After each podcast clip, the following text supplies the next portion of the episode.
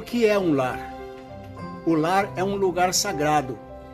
O lar é a instituição mais antiga do mundo. Antes que houvesse cidades, clubes, nações, alianças e igrejas, Deus instituiu o lar no jardim do Éden. O lar foi criado antes mesmo do pecado. O lar é, portanto, sagrado. A igreja é o resultado da queda do homem e reintegra os remidos do pecado. Mas o lar é uma inspiração original e existe desde antes da queda do homem.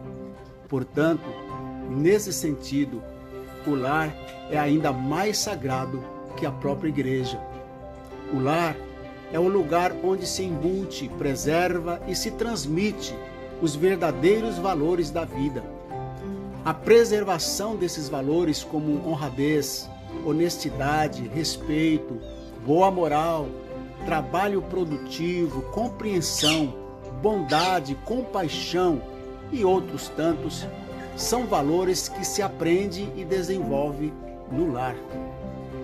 É o lar que precisa ser preservado, pois dele depende o êxito da sociedade.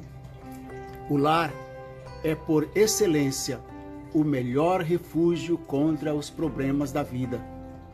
A ordem divina para mim e para você é: Assim diz o Senhor, ponha em ordem a tua casa, porque morrerás e não viverás. Isaías 38:1. Pergunto: o que precisa ser feito para pôr em ordem a sua casa?